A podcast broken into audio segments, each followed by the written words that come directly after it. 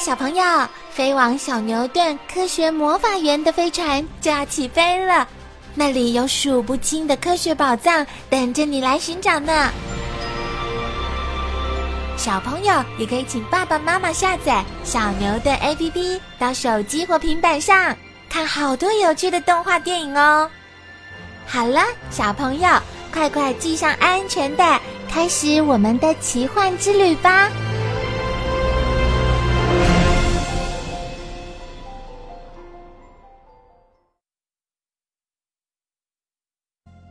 比赛第一个项目是撑杆跳，大力士一跳就跳过十点四公尺，巨无霸也跟着越过同样的高度。第二个项目是推铅球，大力士所推的最远距离是十点三公尺，轮到巨无霸时，他不偏不倚，不多不少，也正好推了十点三公尺。第三个项目直铁饼，大力士使尽力气。投掷了一百零二公尺，而巨无霸呢？嘿嘿，也是一百零二公尺。这些记录都远超过地球上最优秀运动选手的成绩。奇怪，大力士自言自语说道：“大力士是机器人，所以虽经过这么激烈的运动也不会流汗。而当他看到巨无霸也同样不流汗时，就开始怀疑。”对方是否也是机器人呢？如果巨无霸是机器人，那这颗星球上的科技一定非常进步，而且绝不输于地球人。最后一项比赛是一万公尺赛跑，大力士和巨无霸同时在十五分三十一秒抵达终点。小精灵确定巨无霸一定也是个机器人，而且他还故意以同样的成绩。和大力士竞争，握手吧！巨无霸伸出粗大的手掌，紧紧握住了大力士的钢铁手。我们彼此不分胜负，干脆再比赛一个项目。这次不是比力气，而是比智力。下一盘象棋如何？智力大对抗，那由我来好了。小精灵自告奋勇地说，在一座宏伟的大厅里。小精灵和巨无霸分坐在电子棋盘的两端，棋盘中一兵一卒的移动都得经过缜密的思考，有时一步棋要考虑十分钟以上。比赛力气可以由机器人体内的电脑系统控制强弱和快慢，而比赛智力就得由双方内部的软体来决定了。小精灵的内部软体每秒钟可分析十六万种走法。但碰到巨无霸这个实力相当的对手，吓得也不轻松。在经过一小时又二十分钟后，双方握手言和。大力士在一旁尴尬的笑着，因为现场观战的人群可由墙上的巨大荧幕看到巨无霸和小精灵对弈的情形。现在我知道你们不是创造者了，巨无霸显得有点失望。我原来希望你们可以打败我，没想到你们那么客气。不是你太客气了，你留了一手，并没有使出全力。小精灵对巨无霸拱手作揖。一位白发白胡的老人走了出来，分别向小精灵和大力士伸出手，与他们紧紧握住。他自我介绍说：“我叫博物馆，因为我的脑袋就像博物馆一样。”不错，是我们故意留了一手。我们本想借这次比赛来测试一下你们的体力和智力，没想到你们也只是被创造的机器人。你们的创造者呢？在母船上，小精灵说：“我们是星际访客，搭乘银河九号寻访太空中的星球。大力士和我的创造者是人类，我们是奉命来调查你们的来历。”你们也是人类吗？我带你们去看看，你们就会了解的。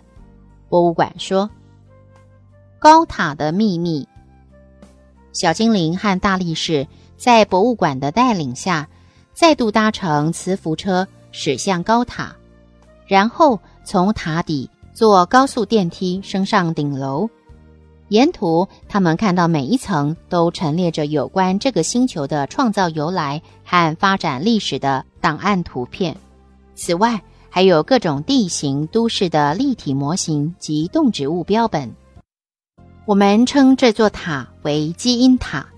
博物馆跟在一旁，不厌其烦地解说着：所谓基因塔，就是储藏着我们星球上所有动植物细胞基因的高塔。这些基因以后还都会再拿出来利用。两位，博物馆裂开了嘴，笑容可掬地说：“你们现在从东侧窗外所看到的，是一片热带雨林，里面有几百万种的生物。”这时，小精灵看到一个地球模型，上面有五大洲、海洋、岛屿，在电子仪器的光影映照下。海水还闪着波光，而地球上的大气看起来有如白纱般的笼罩在地球外围。博物馆的手在一架电脑键盘上按了按，墙上的大型荧幕出现了青葱翠绿的树林，还有各种稀奇的植物、动物。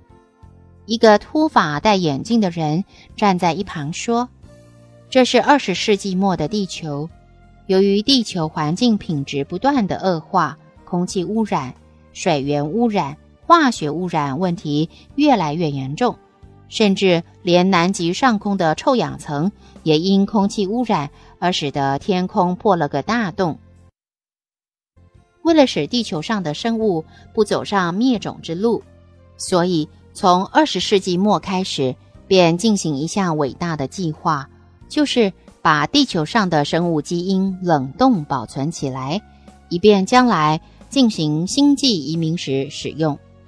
这个计划一直到二十五世纪才施行。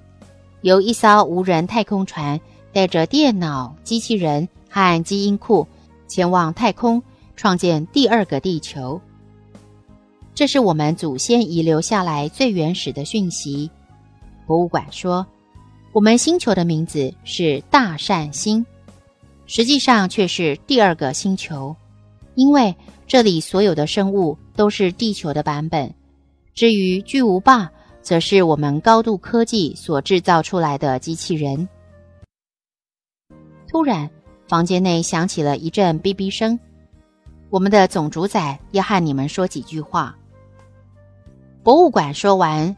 扩音机里就传出深沉徐缓的声音：“小精灵和大力士，你们虽然是来自地球，但并不是我们所等待的人类。